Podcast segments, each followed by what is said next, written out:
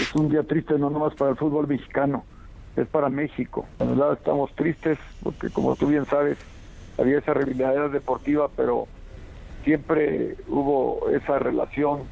hermosa entre el Grupo OnlyLife y Grupo Pachuca. También es así que tú sabes que en los últimos años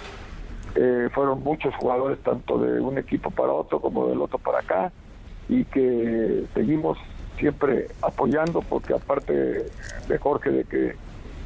sacó a, Chivas de un momento, de una crisis, no se nos olvide, una crisis muy importante de credibilidad, crisis financiera también, él le dio la vuelta, le dio la vuelta, arriesgó su patrimonio y realmente ustedes han visto todo lo que ha desarrollado a partir de que eh, Jorge fue dueño de Chivas, ¿no? Hasta lograr ese estadio que para mí es un estadio el más hermoso que puede haber en Latinoamérica,